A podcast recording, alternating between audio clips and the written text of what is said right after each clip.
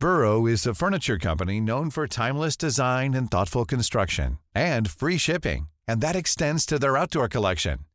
Their outdoor furniture is built to withstand the elements, featuring rust-proof stainless steel hardware, weather-ready teak, and quick-dry foam cushions. For Memorial Day, get 15% off your Burrow purchase at burrow.com slash ACAST and up to 25% off outdoor. That's up to 25% off outdoor furniture at burrow.com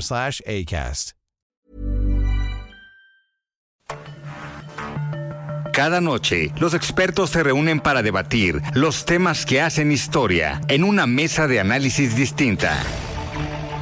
Aquí las entrevistas con los personajes y líderes de opinión, junto al análisis profundo de los temas trascendentes. Alfredo Ceja conduce un programa de Frente en Jalisco por el 100.3 de FM. Iniciamos.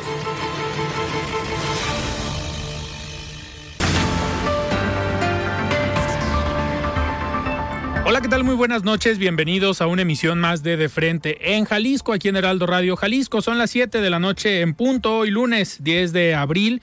Quiero agradecer, como todos los días, en los controles técnicos a Antonio Luna, en la producción y redacción de este espacio a Ricardo Gómez y recordarles nuestro número de WhatsApp para que se comuniquen con nosotros, el 3330 1779 66. El día de hoy vamos a tener una mesa eh, con un tema bastante, bastante interesante que ya lo hemos tenido hace algunos, algunos meses, pero es un tema que sigue presente aquí en el estado. Vamos a platicar el día de hoy con Enrique Velázquez, él es diputado local del partido Hagamos. Vamos a platicar también con Mili Naveja, y es presidenta de la Asociación Civil Donación de Milagros, y también con Fernanda Valenzuela, ella es una paciente trasplantada también. Y como todos los lunes vamos a escuchar el comentario de Rafael Santana Villegas, él es director de la Escuela de Comunicación de la Universidad Panamericana Campus Guadalajara, y también el comentario de Salvador Romero, comisionado presidente del Instituto de Transparencia, Información Pública y Protección de Datos Personales del Estado de Jalisco. Les recordamos que nos pueden escuchar en nuestra página de internet heraldodemexico.com.mx, ahí buscar el apartado radio y encontrarán la emisora de Heraldo Radio Guadalajara. También nos pueden escuchar a través de iHeartRadio en el 100.3 de FM. Y les recordamos nuestras redes sociales para que se comuniquen por esa vía. En Twitter me encuentran como arroba Alfredo y en Facebook como Alfredo Ceja. Y de igual manera tenemos ya el podcast de De Frente en Jalisco en cualquiera de las plataformas. El análisis de Frente en Jalisco.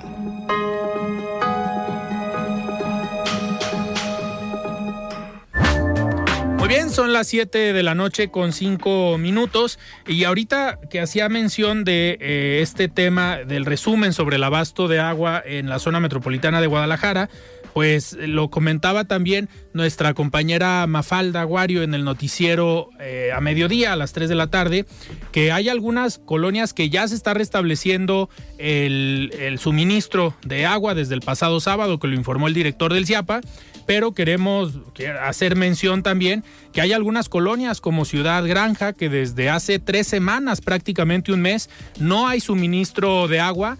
Hay los números de reportes, aquí los tenemos que se han hecho al CIAPA ya desde mediados del mes de marzo y pues se quiere justificar hoy que fue por este mantenimiento en Semana, Semana Santa, pero pues al menos en esa colonia ya llevan alrededor de un mes sin, sin agua. Ojalá y si nos están escuchando los amigos del Sistema Intermunicipal de Agua Potable y Alcantarillado puedan poner atención y revisar lo que está pasando en Ciudad Granja, eh, que no fue nada más en este periodo de Semana Santa. Y aprovechando eh, que tenemos aquí en, en, cabina a nuestros invitados, también otro tema que acaba de... Eh, pues darse en redes sociales, el gobernador del estado subió un comunicado a sus redes, una carta abierta a la comunidad universitaria, a las y los jaliscienses, y me gustaría leer nada más dos de los cuatro eh, párrafos de este comunicado, porque quiero preguntarle a uno de nuestros invitados, al diputado local de Hagamos, Enrique Velázquez, su opinión sobre este tema. El segundo párrafo de esta carta abierta dice así, lo leo textualmente. Por todo ello y a propósito de los recientes acontecimientos, reitero mi total disposición para que, en un marco de absoluto respeto institucional, sin presiones de ninguna índole, retomemos el diálogo entre las autoridades universitarias y el gobierno del estado de Jalisco. Un diálogo sustentado en el respeto a la autonomía universitaria, en donde al mismo tiempo privilegiemos el bien común para nuestro estado, un diálogo orientado fundamentalmente a que nuestra universidad tenga las mejores condiciones para realizar sus tareas sustantivas, un diálogo que permita que la investigación, la docencia y la extensión de la ciencia y la cultura se conviertan en la agenda central de nuestra casa de estudios. Continúa el comunicado. En ese sentido, debe entenderse que si queremos que el diálogo fructifique, la Universidad de Guadalajara debe dejar de usarse como instrumento de presión política. Dicho de otra manera, la formación de partidos políticos, la búsqueda de espacios de influencia en los poderes públicos y el uso de la comunidad universitaria para atender agendas particulares no pueden formar parte de sus funciones sustantivas. Por el contrario, los esfuerzos y los recursos universitarios deben orientarse exclusivamente a su fortalecimiento institucional. Esto en el comunicado, esta carta abierta que publica el gobernador del estado hace unos momentos en sus redes sociales. Me da muchísimo gusto tener aquí en cabina a Enrique Velázquez, diputado local de Hagamos. Estimado Enrique, ¿cómo estás? Buenas noches. Alfredo, ¿cómo estás? Qué gusto saludarte. Enrique, pues a ver, me gustaría empezar con este, con este tema ¿Cuál es tu opinión? Tú eres diputado local del partido Hagamos, formas parte del grupo de la Universidad de, Guadalajara y pues, ¿cómo, ¿cómo ves este comunicado, esta carta a los universitarios? Bueno, va, llegando prácticamente el, comunicado, debe tener un poquitos minutos eh, que se publicó, pues algunas horas. Eh, sin embargo, eh, creo que el primer, el primer párrafo es un, un llamado al diálogo, pero los demás pues están fuera de, de lugar, ¿no? Yo le preguntaría al... tenemos que platicar, sí, mucho, nunca te puedes negar a platicar. Sin embargo, este es un, diálogo condicionado. Me parece que le sube mucho de tono. Que pues ya hay este tema es un, hay un conflicto desde hace casi dos años. ¿Sí? Públicamente, pero ha, ha, habido otros conflictos, ¿no? Entonces, luego se empieza a hacer señalamientos, pero sin ninguna prueba, y eso es muy complicado. de verdad es muy peligroso que alguien, como el gobernador del estado, señale cosas sin tener pruebas. Y, pues yo preguntaría, pues, cómo va toda máquina, ¿no? O cómo va lo que la licitación de Motanengil, o cómo. O sea, quien ha hecho de veras eh, uso discrecional de los recursos del Estado, controlándolo todo, ha sido él. Y te puedo hablar de lo que ha pasado con el Poder Judicial, que no vimos ninguna modernización por la sumisión del Poder Judicial. Entonces, no, no, quien ha sido el contrapeso de este Estado es la universidad y eso, le, eso es, le ha ayudado mucho a la ciudadanía. Y, y, lo podemos poner en otra agenda, ¿no? La que dice, la de la cultura. Realmente, si tú comparas la agenda cultural de la universidad y compara los eventitos que hace el, gobierno del Estado, simplemente, hombre, hay que promocionar el box en una etapa tan violenta este, en, el, en, el, país. Pues claro que todos queremos ver al Canelo. Pero vas a regalar del dinero de la gente, como dijo alguien, vas a regalar boletos. Este, digo, hay cosas que, que, faltan a la, a la, verdad, a la congruencia, y pues así está difícil, ¿no? Yo lo digo como una opinión personal, porque acabo de leerlo hace un rato, el, comunicado, y, y no, ningún diálogo puede ser con condiciones, y bueno, pues lo que nosotros hemos defendido es la dignidad, la autonomía de la universidad. Y sí, yo creo que está difícil que no les gusta. Claro que los eh, universitarios participamos en política porque al final somos la única oposición. Somos el único contrapeso en el Congreso. No hay nadie más. Todos los demás están cooptados. De una u otra manera lo ha hecho. Nosotros no. ¿Por qué? Porque sabemos lo que es el Estado de Derecho, porque tenemos muy claro hacia dónde deben ir las políticas públicas, porque discutimos con, argumentos que tienen que ver con, cifras, con elementos eh, de lo que ha pasado en, años, anteriores y a dónde no queremos ir. Pues eso sabemos nosotros. Y por eso les es incómodo, ¿no? De alguna manera. Enrique, y era, a ver, era el momento y llamar acontecimientos que han pasado, que sabemos que, pues obviamente se refiere al, lamentable, el lamentable fallecimiento del licenciado Raúl Padilla. ¿Era el momento de hoy sacar un comunicado a una semana? No sé cómo lo esté construyendo, o sea, lo que pasa es que es el mismo estilo, ¿no? Digo, un primer párrafo que llama de manera mesurada y todos los demás como siempre, ¿no? O sea, cero autocrítica en el gobierno del Estado. Y más en el, en el momento, siempre es un buen momento para llamar al diálogo, pero no es un, un llamado a, otra cosa, ¿no? No únicamente al diálogo. Muy bien, pues a ver, queríamos, quería empezar con este eh, tema, pero la mesa de hoy, aparte de que nos acompañe Enrique Velázquez, nos acompaña Mili Naveja y es presidenta de la Asociación Civil Donación de Milagros. Estimada Mili, ¿cómo estás? Buenas noches. Buenas noches, Alfredo.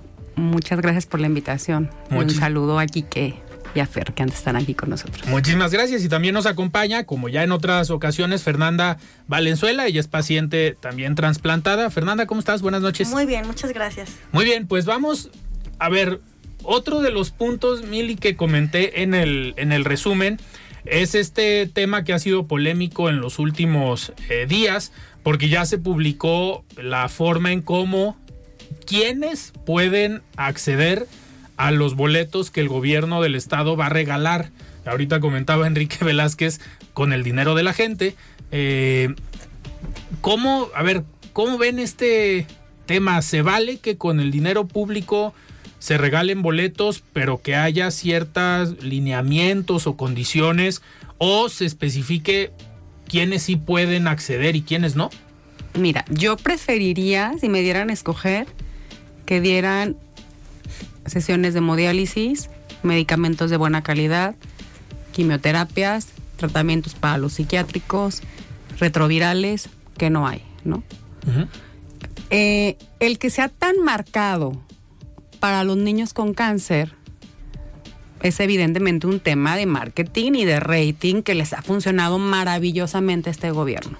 Pero además, el que sumen diabetes mellitus es porque es con el dinero de la gente, que es la diputada que tiene diabetes mellitus, que hoy lamento profundamente que no hay un diputado con insuficiencia renal para que las y los niños con insuficiencia renal y los adultos tengamos acceso a ver al Canelo.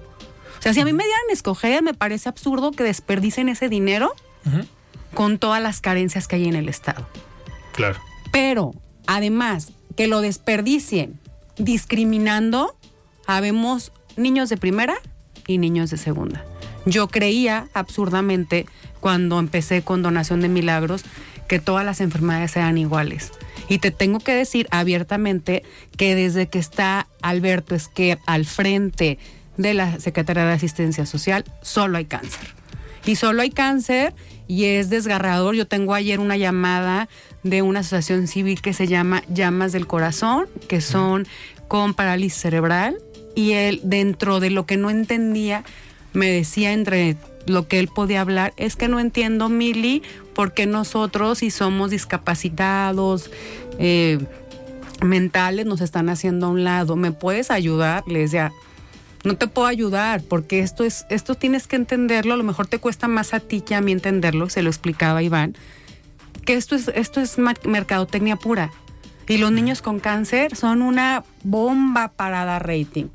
O sea, si a mí me dijeran, oye, Mili, hay oportunidad, yo tengo cinco niños desahuciados. ¿Por qué no dijeron, oye, hay 100 asociaciones de niños, les damos 10 a cada niño y yo elijo cuáles de mis cinco niños que están desahuciados tienen derecho?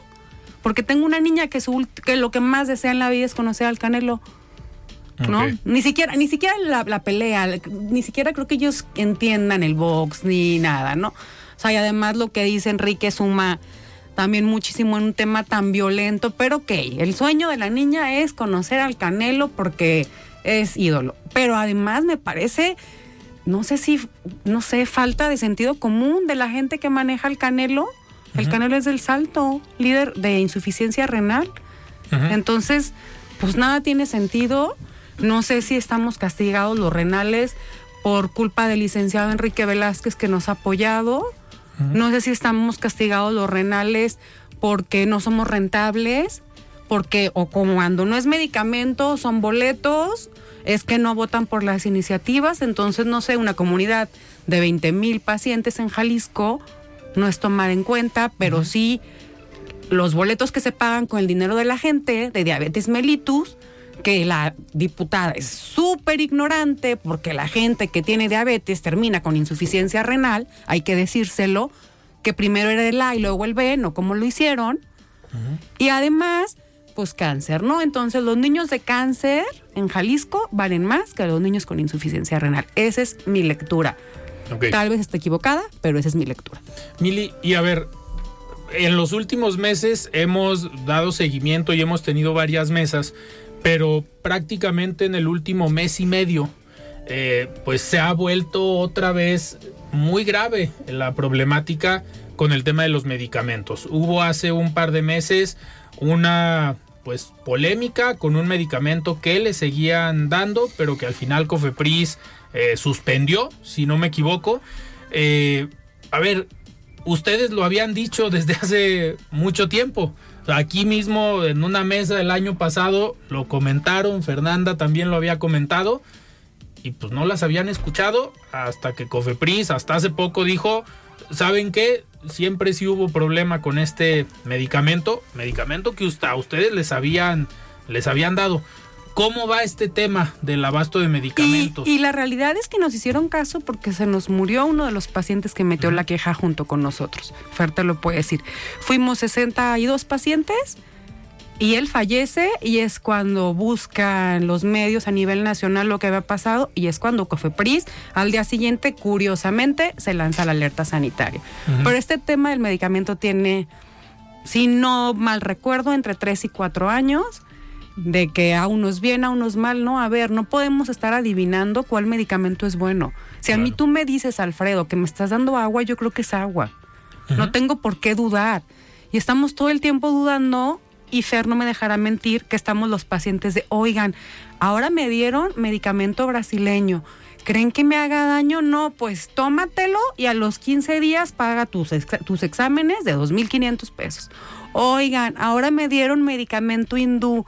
¿Creen que me haga daño? Pues tómatelo porque aparte no tenemos dinero para comprarlo.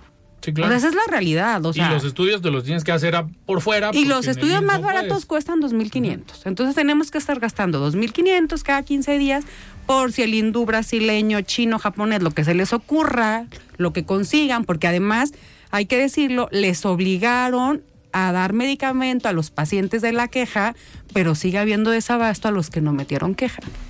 Ok, de esta queja la metieron 60, 61 61, pacientes. 62 menos eh, Eduardo que falleció. Y a estos 61 pacientes que siguen con vida, ¿se les está dando el medicamento? Fernanda, en tu caso, fuiste una de las pacientes que eh, puso esta queja. Sí te están cumpliendo con el medicamento, pero ¿con qué medicamento?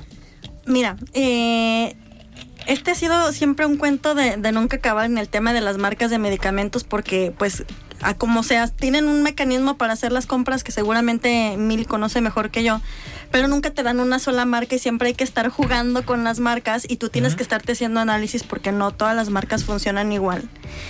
Obviamente, como dicen muchos muchos pacientes y muchos médicos, pues sí, este cada cuerpo es diferente, pero pues ya llega un punto en el que pues no te pueden dar a tole con el dedo y decirte que cada cuerpo es diferente cuando muchos pacientes, yo que siempre he sido en mis 17 años de trasplante estable, que curiosamente con una marca, pues mis, eh, el nivel en la sangre ya se vuelve diferente, ya digo, es que no me no, no me no pueden estar victimizando o revictimizando al paciente, decirle que ellos son los que se lo toman mal, los que tienen eh, a lo mejor un rechazo o que tu cuerpo no tomó bien el medicamento, no.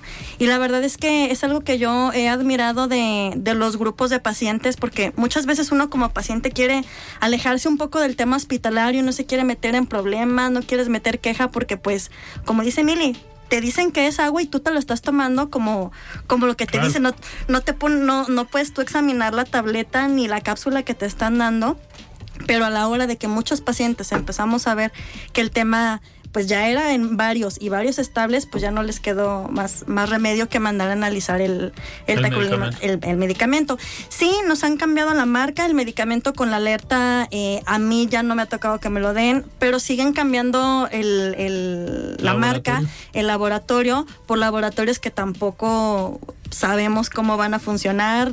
Lamentablemente, pues como te decía, nosotros no controlamos el tema del proceso de las compras, pero creo que es muy importante que los pacientes y aprovechar estos espacios para que los pacientes sepan que no es su culpa, que no es que tú te tomaste mal el medicamento, o sea, que de verdad hay asociaciones y hay grupos de pacientes que estamos activos y que estamos vigilando este tema para que no te sientas solo como paciente, porque muchas veces piensas que eres tú el único, no quieres meterte en broncas y ya cuando te sientes acompañado con otras otros pacientes que ves sanos y que ves que se están metiendo a, la bronca, pues ya te da más, más confianza y más porque yo le he dicho, bueno, lo hemos platicado Mil y yo con otros pacientes, yo considero que vemos pacientes que a lo mejor somos privilegiados en el sentido de que puedes pagar tus 2.500 pesos, ¿no? O puedes comprar tu medicamento por fuera, pero creo que es una, una gran labor lo que hacen los pacientes que tienen el privilegio de poder pagarlo por fuera, no quedarse callados y decir que, que pobrecitos de los que no tienen ese privilegio sean los que tengan que,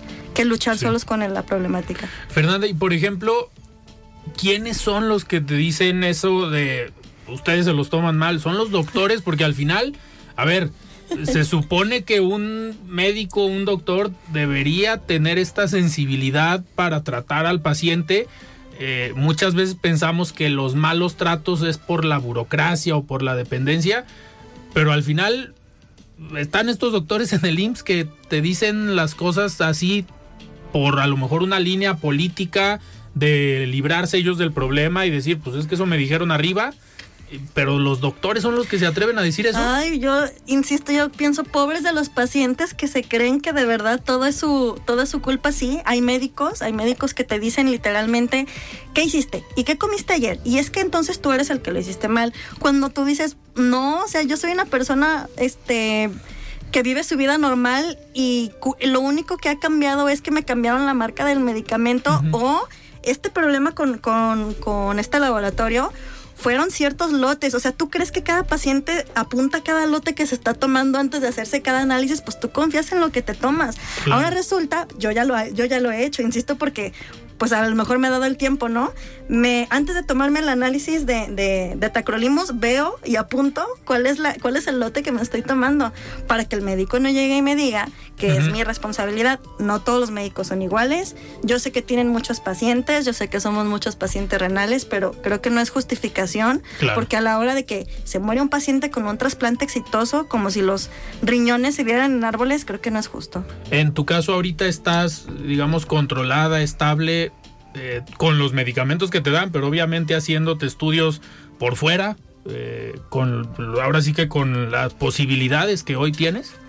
De acuerdo a mis análisis de hace unos cuatro meses, este, sí, sí, sí soy estable, pero yo sí soy paciente que, que está muy, muy apegada a, hacerme los análisis cuando tengo que hacérmelos y por fuera, pero sí, sí me tocó real que con los medicamentos, con el lote que se señaló que eran los malos, sí tuve, sí tuve un problema. ¿Y una variación? Sí tuve una variación, sí, por supuesto. Sí la tuve y tuve que ir varios días a hacerme análisis. Sí, en ese momento el IMSS, algunos pacientes hizo algunos análisis como vigilancia de, de cerca y sí tuve que estar yendo varias veces. Yo no me imagino un paciente que tiene que estar pidiendo permiso a su trabajo para poder estarse saliendo y poder estar vigilando de cerca para corroborar que de verdad el medicamento era malo. Digo, a ver, digo, ahorita tenemos que ir a un corte, pero también creo que tú, tú eres joven y tienes la posibilidad de ir, no nada más por el trabajo, sino por el tema del estado de salud.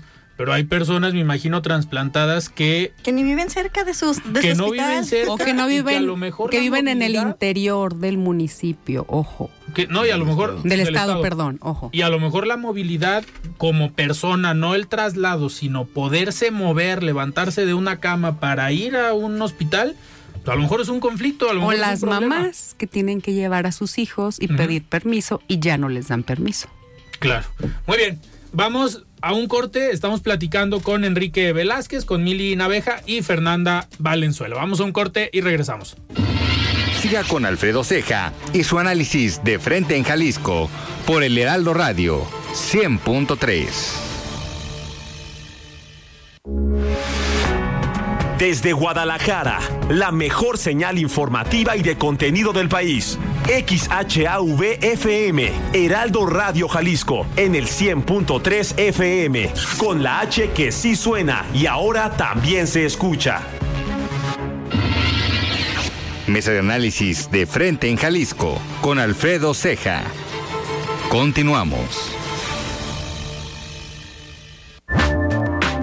Son las 7 de la noche con 29 minutos. Estamos de regreso aquí en De Frente en Jalisco y vamos a escuchar el comentario de Salvador Romero, el excomisionado presidente del Instituto de Transparencia. Estimado Chava, ¿cómo estás? Buenas noches. La voz de los expertos.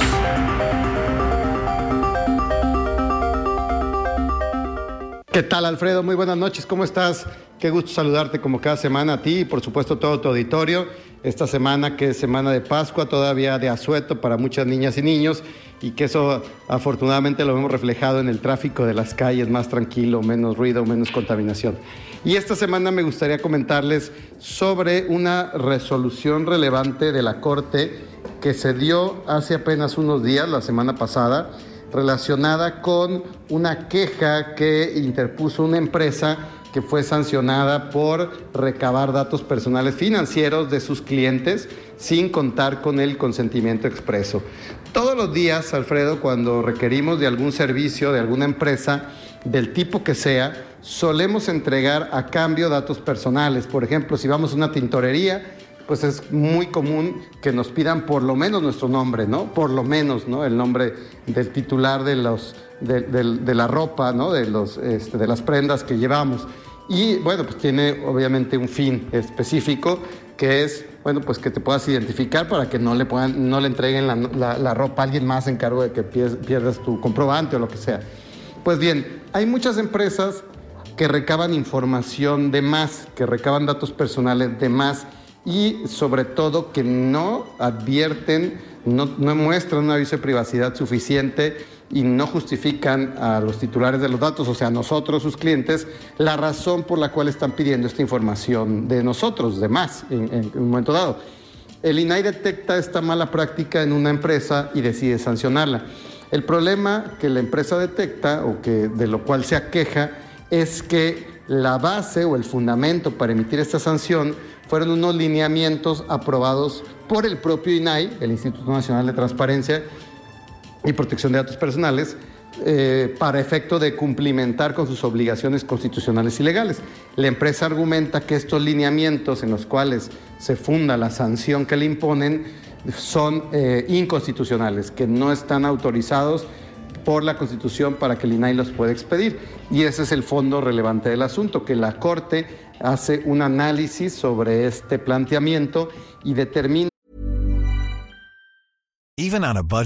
Quality is non-negotiable. That's why Quince is the place to score high-end essentials at 50 to 80% less than similar brands. Get your hands on buttery soft cashmere sweaters from just 60 bucks, Italian leather jackets, and so much more. And the best part about Quince, they exclusively partner with factories committed to safe, ethical, and responsible manufacturing. Elevate your style without the elevated price tag with Quince. Go to quince.com slash upgrade for free shipping and 365-day returns.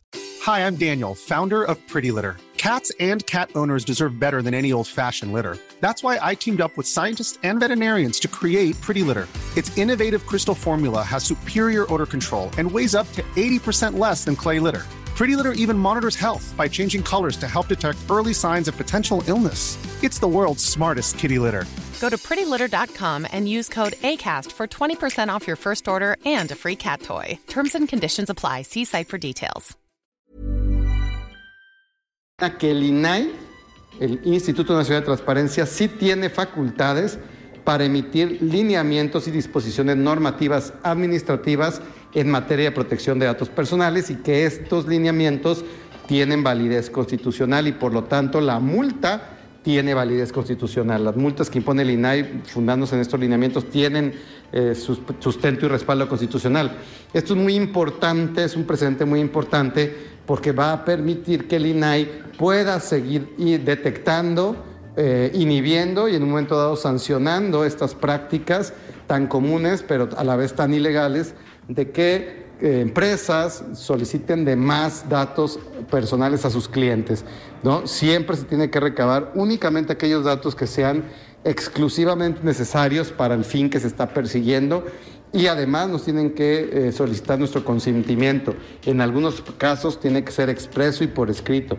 Entonces, que el INAI pueda seguir sancionando y vigilando estas conductas es buena noticia. Hubiera sido muy preocupante que la Corte hubiera resuelto en sentido favorable para, para esta empresa. Y bueno, pues ahora lo preocupante que queda es que actualmente el INAI desde el primero de abril pues se encuentra eh, desintegrado, el pleno únicamente hay en funciones cuatro de sus siete integrantes y no tiene la posibilidad legal de sancionar, de sesionar y por lo tanto de sancionar tampoco.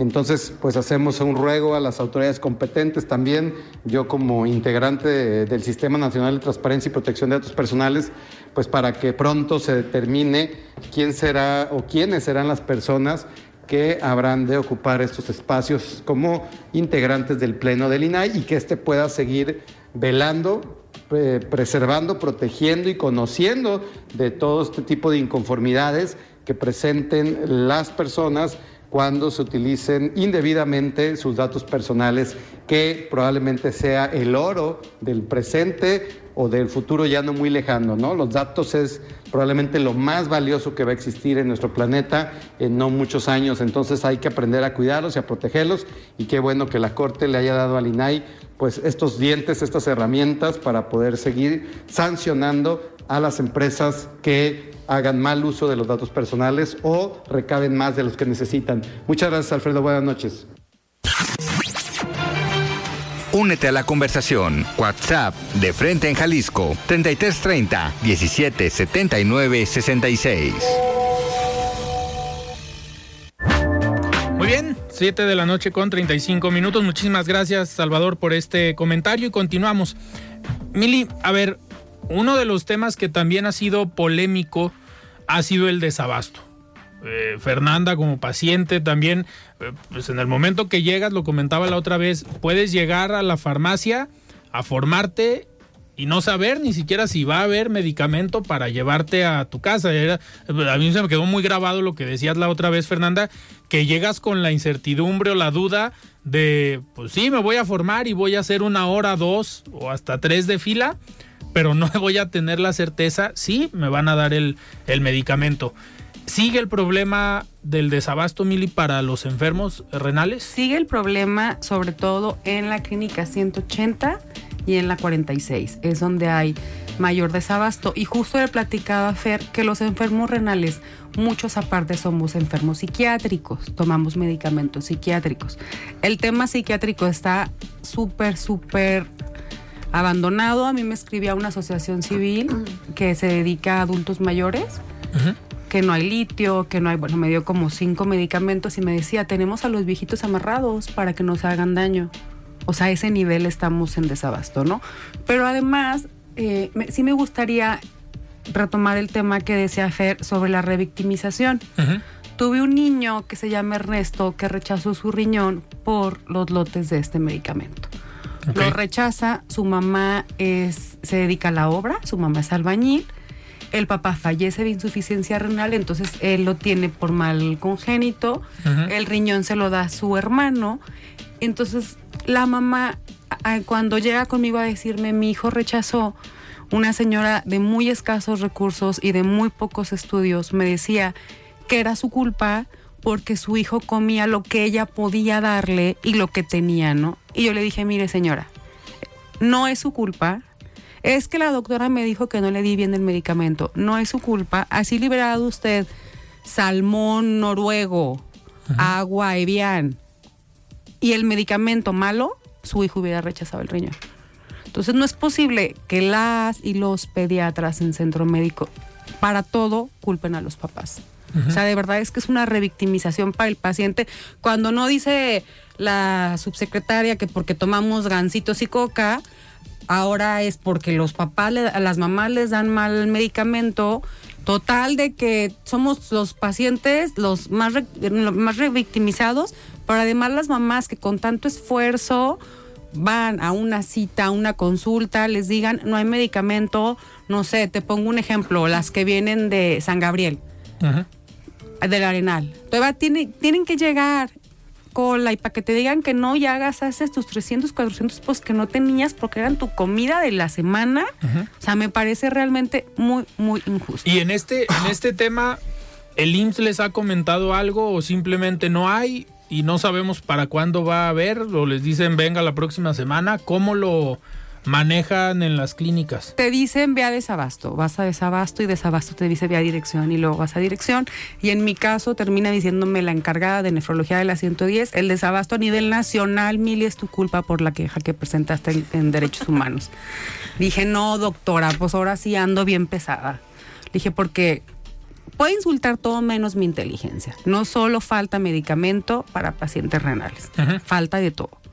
Entonces, pues no soy tan importante, quisiera, pero eso no es el motivo. ¿Y por qué hace falta medicamento? ¿Malos manejos ¿Que no administrativos? estábamos como Dinamarca? Pues se suponía. El Insabi no funcionó y ahora es IMSS Bienestar. y Se suponía que a eso, a esos estándares íbamos a llegar. Pues yo creo que fue desde que, desde el pleito con Pisa, no sé qué opina Fer, pero con Pisa estábamos todos bien. Pues mira, de los mejores medicamentos, las mejores marcas que he tomado, yo como paciente sí ha sido Pisa con las que yo me he encontrado más estable. Pero pues tú, como no tienes voz ni voto en el, en el tema de las compras, ni, ni tampoco parece que tus análisis tienen voz ni voto, pues Mira, Alfredo, el problema es, es, es un asunto de concepción y de entendimiento. Pues claro que había algunas farmacéuticas que fueron comprando algunas otras empresas chiquitas y se fueron adueñando del mercado. Entonces cuando, cuando llegan y los ven y ah, tiene monopolio, entonces no le compramos. Y voltean a ver a quién le compran, en lo que tú ves cómo importas. Porque esas grandes farmacéuticas tienen una característica. Ellos te pueden poner una aspirina en Tijuana sea. en la mañana, en Oaxaca en la tarde y, y en Colima en la noche. O sea, Sí. tienen toda la infraestructura para poder surtir a, todo, a todo el país. Entonces no es tan sencillo nomás si no te compro y mañana encuentro otro. No se puede, no es, Sí. o sea, no es así. Entonces, la falta de experiencia de algunas personas que toman decisiones para el tema de compras, pueden saber de compras, pero a lo mejor no de abasto. Y lo, y que genera es el abasto o de logística. Y eso estaba pasando con muchos medicamentos. Mira, los niños con cáncer, con cáncer tienen eh, desabasto. Sí, claro. Pero también las personas que, que de medicina del dolor, acabamos de... Ahorita quisiera hablar un poquito de la, de la iniciativa que, en qué va. Adelante. Pero estamos este, eh, presentando una, una iniciativa porque no, por ejemplo, el fentanilo está, está siendo relacionado con todo el problema que tiene Estados Unidos, ¿no? El fentanilo lo hacen los chinos. Así es. Sin embargo, el fentanilo que se requiere para hacer todas las operaciones de un año en México, eh, lo dijo, y lo dijo Guillermo Rechiga, no lo dije yo, son cuatro kilos. Acaban de decomisar seis toneladas, ¿no? O sea, eh, la producción y lo que necesita, hay una partecita del fentanilo que se requiere para las Para personas que van a tener un trasplante, por ejemplo, para poderlos este, anestesiar, para temas de dolor. Y entonces no es únicamente esa parte, sino que ya hay toda una cadena que va generando que la gente le duela, que la gente no tenga medicamento para poder evitar eh, el rechazo. Eh, no estamos, no se está entendiendo toda, toda la cadena de, de- de distribución, de producción primero y de distribución después. Entonces, sí estamos en un grave, en un grave problema. ¿Qué haría la, la iniciativa resolvería todos los problemas? No. No creo que lo resuelva porque estamos hablando ahorita de pacientes que ya fueron trasplantados y necesitan ese medicamento para no rechazarlo. Sí. Pero sí podríamos reducir el número de personas que mueren en espera de, un- de- de un órgano. O sea, yo sé perfectamente que tenemos que irnos a las causas, ¿no? Claro. Si logramos eh, atender a los, a los niños y a los adolescentes y a los adultos en tiempo, tal vez le puedas recuperar el, el- el riñón. ¿no? O cualquier otro órgano. Sin embargo, ya ahorita tenemos un grave problema que España resolvió desde 1979. Y la misma iniciativa que, tiene España es la que yo presenté. Junto con algunas adecuaciones que le hice, que le hizo Uruguay, lo que tiene Estados Unidos, ¿no? Acerca de la importancia que tiene que se convierta en una política de Estado Claro. no únicamente un asunto de ocurrencias. Y cuando tú sigues escuchando a médicos que dicen, yo no puedo estar de acuerdo de que, no, de que le quite la autorización al tercero, me refiero a que si yo ya dije que soy donador o, o no dije que no soy donador, como está la iniciativa, ¿por qué mi esposa tiene que definir mi voluntad? Y mientras, el problema es que todo el mundo nos volvemos activistas, lo digo con mucho respeto, hasta que nos pasa algo. No debe ser así. Sí. O sea, no esperes a que te suceda para poder tener, conocer el problema y luego decir, chin, le había regado toda mi vida. No, desde ahorita le estamos diciendo muchos, y por eso que, bueno, que viene Mili, que viene Fer, y que están y lo dicen muchas veces, por favor pónganle atención a que no es un asunto de una queja. No es nomás una queja, no lo están viendo por ellas. Son pacientes renales pero no lo están viendo por ella, lo están viendo por muchos niños que están atendiendo todos los días y que van, dan pláticas, les dicen cómo se deben de alimentarse, o sea, son sociedad civil organizada Sí. que está haciendo, cubriendo un hueco que deja el Estado porque no toma decisiones adecuadas. ¿Por qué si esta iniciativa funciona en Estados Unidos y funciona en Canadá y funciona en, en- en España, por qué no va a funcionar aquí?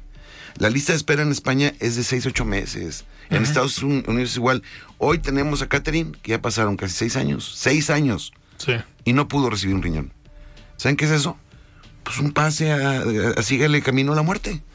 Cuando lo que queremos es salvar a tantas personas como no sea posible, sobre todo cuando una persona tiene muerte cerebral. Hay que decirlo muchas veces siempre. La donación se da con muerte cerebral. Alguien con un balazo no puede donar. Alguien con un navajazo no puede donar. Un accidente. Me refiero a un riñón o un, o o un hígado. Claro. Puede donar piel, hueso, otras cosas. Pero no puede donar un riñón. Y es los órganos que son más eh, socorridos. Y precisamente mientras no resolvamos la iniciativa como yo la presenté, va a seguir habiendo tráfico de órganos. ¿Cuál es el tráfico? Esa persona con dinero que va con alguien y le dice, si es compatible, te pago 500 mil pesos por tu riñón. Eso es lo que está pasando. Y se ven instituciones privadas. Y, Mm, y que mucho, ojalá, le mucho. ojalá le podemos abrir a la institución privada que haga un que sí que haga negocio pero mira si tuvieran toda la posibilidad de todas las personas con muerte cerebral tener la posibilidad de disponer de, de- de un trasplante deja, deja lo que cueste la, la institución privada. Si el estado puede hacer 300 o 500 que los haga. Pero por fuera se pueden hacer 1500 o 2000 Claro. y, e- y eso salvaría no, no lo sumes en dinero súmalo en vidas de personas. Totalmente. Mili, hace eh, una de las veces que platicábamos, nos dabas un número de pacientes conocidos o registrados, pero también un número aproximado de los pacientes que no, pues que no saben o que no están registrados a lo mejor en alguna plataforma. ¿Cómo van esos números? ¿Cuántos tienen aproximadamente un problema eh, renal ya identificado en nuestro estado? Mira, se supone que no registrado, porque aparte tampoco hay registro, No hay un de enfermedad, ¿no? Se supone que somos una comunidad entre los 20 y 22 mil pacientes renales. Ahí tienes que separarlos por los que están en diálisis, por los que están en hemodiálisis, los trasplantados y la lista de espera. La lista de espera oficial son cuatro mil y tantos. No oficial son casi 9 mil porque no toman en cuenta los que se inscriben en los hospitales privados. Ok. O sea, yo te estoy hablando que, ah, cuatro, ¿cuánto tengo en Cetrajal? Porque aparte, bueno, Cetrajal es un chiste, ¿no? ¿Cuánto hay en Cetrajal? Cuatro- 4.500. Punto.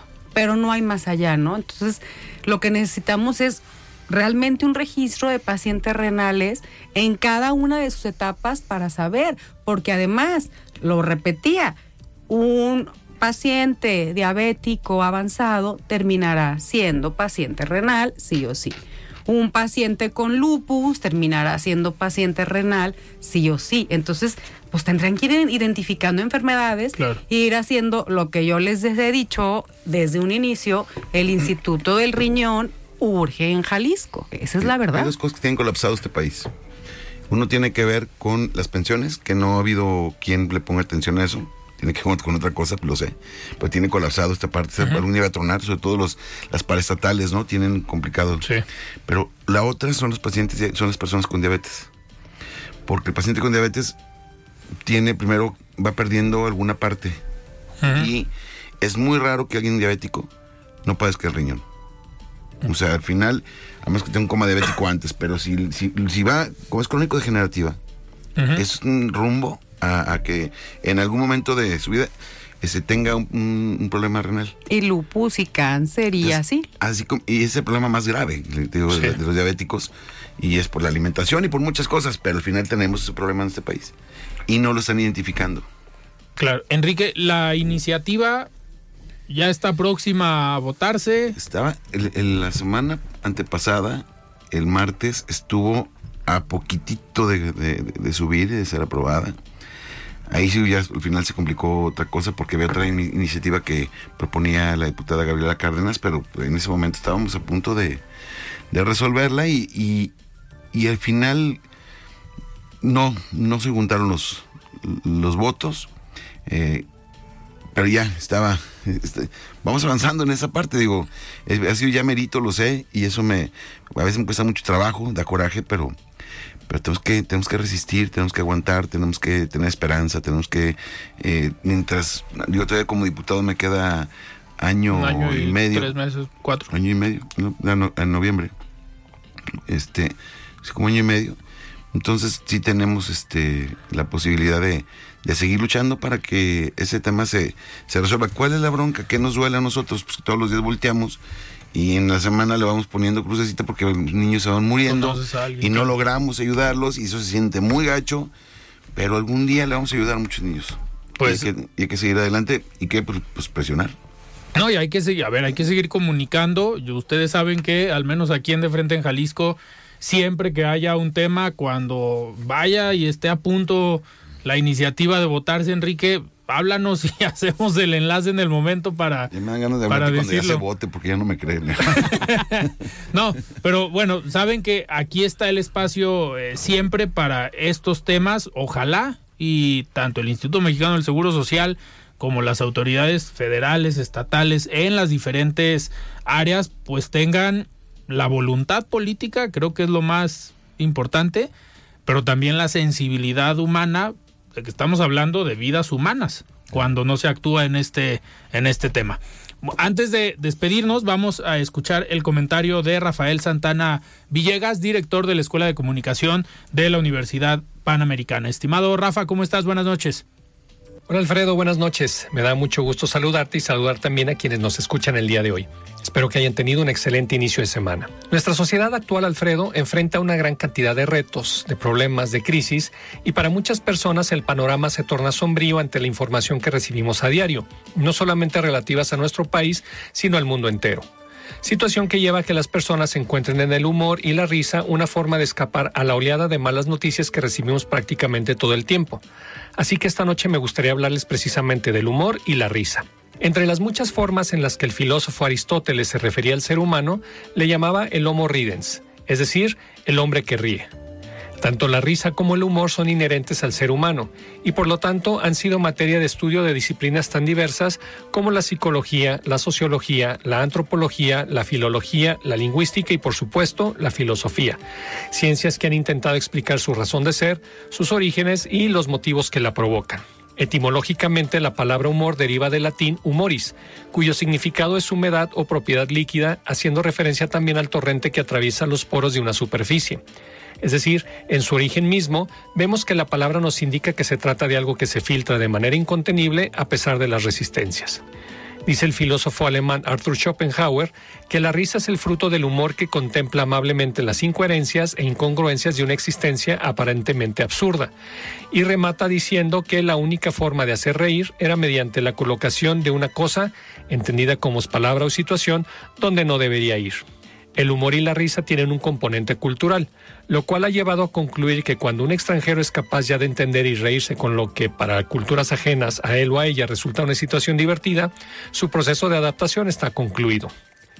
Otro ejemplo relacionado con la cultura está con los judíos, quienes ya en el Antiguo Testamento hablaban de dos tipos de risa, una relacionada con la felicidad y la alegría y otra una risa burlona o que denigraba.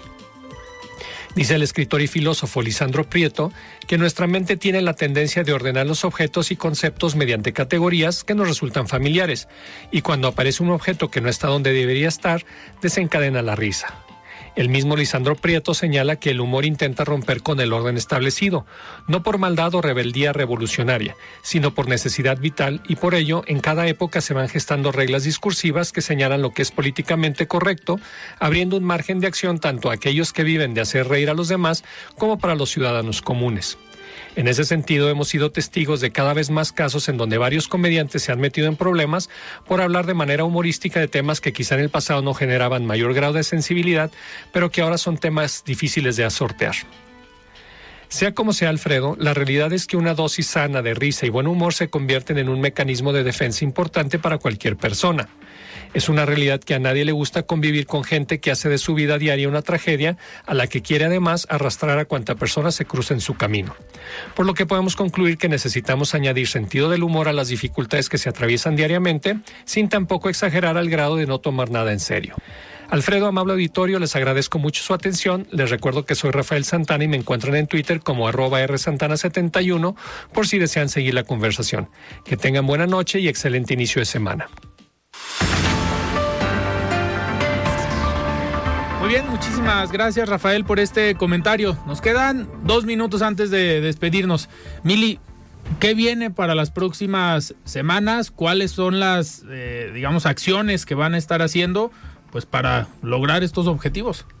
Mira, bueno, para nosotros vamos ahorita a celebrar Día del Niño, tenemos eventos bien padres para nuestras niñas y niños, quien quiera pasar un día con un niño renal, nos escribe en las redes de donación, pero pues bueno, yo quisiera antes de que usaran este evento del Canelo de pre pre pre campaña, se tomar en cuenta todas las niñas y niños de Jalisco, no hay enfermedades de, de primera ni enfermedades de segunda. Todos son igual de valiosos y abasto continuo y de calidad para todas y todos. Perfecto. Enrique, pues vamos a estar atentos. Pues vamos a seguir con el tema de la, de la iniciativa. Creo que cada vez vamos convenciendo a más personas. Estamos haciendo un recorrido en todo el estado. Estamos yendo a, con nuevas generaciones a, a platicar acerca de, de, la donación. Te debo decir un detalle. Siempre llego y pregunto al principio cuánta gente es donadora. Y en auditorios de 200 personas, pues 10, 15 dicen que son donadores. Terminamos la, la conferencia, la plática con la gente y ya el 85-90% de la gente levanta la mano. Entonces, creo que estamos generando conciencia, estamos generando que la gente entienda que no es un asunto de que te va a dejar morir el paramédico o el médico si te encuentra en la calle, sino que podemos salvar a muchísimas personas y dar vida después de la vida. Pues muchísimas gracias, Enrique, por estar hoy aquí en De Frente en Jalisco. Al contrario, gracias a ti. Fernanda, muchísimas gracias. Muchas gracias, pues invitarlos a ser pacientes activos. Cada vez somos más pacientes que, que tenemos la oportunidad de, de, estar en el, en el tema, no nada más del desabasto, sino también poder comunicarnos entre nosotros para que sepamos que no estamos solos. Perfecto, muchísimas gracias, Mili. Muchísimas gracias. Buenas noches. Gracias. Muy bien, nosotros nos despedimos. Yo soy Alfredo Ceja y nos escuchamos el día de mañana. Muy buenas noches. Alfredo Ceja los espera de lunes a viernes para que junto con los expertos y líderes de opinión analicen la noticia y a sus protagonistas. Esto fue De Frente en Jalisco, otra exclusiva de El Heraldo Radio. Planning for your next trip? Elevate your travel style with Quince. Quince has all the jet-setting essentials you'll want for your next getaway, like European linen, premium luggage options, buttery soft Italian leather bags, and so much more. And is all priced at 50 to 80% less than similar brands. Plus, Quince only works with factories that use safe and ethical manufacturing practices. Pack your bags with high-quality essentials you'll be wearing for vacations to come with Quince. Go to quince.com/pack for free shipping and 365-day returns.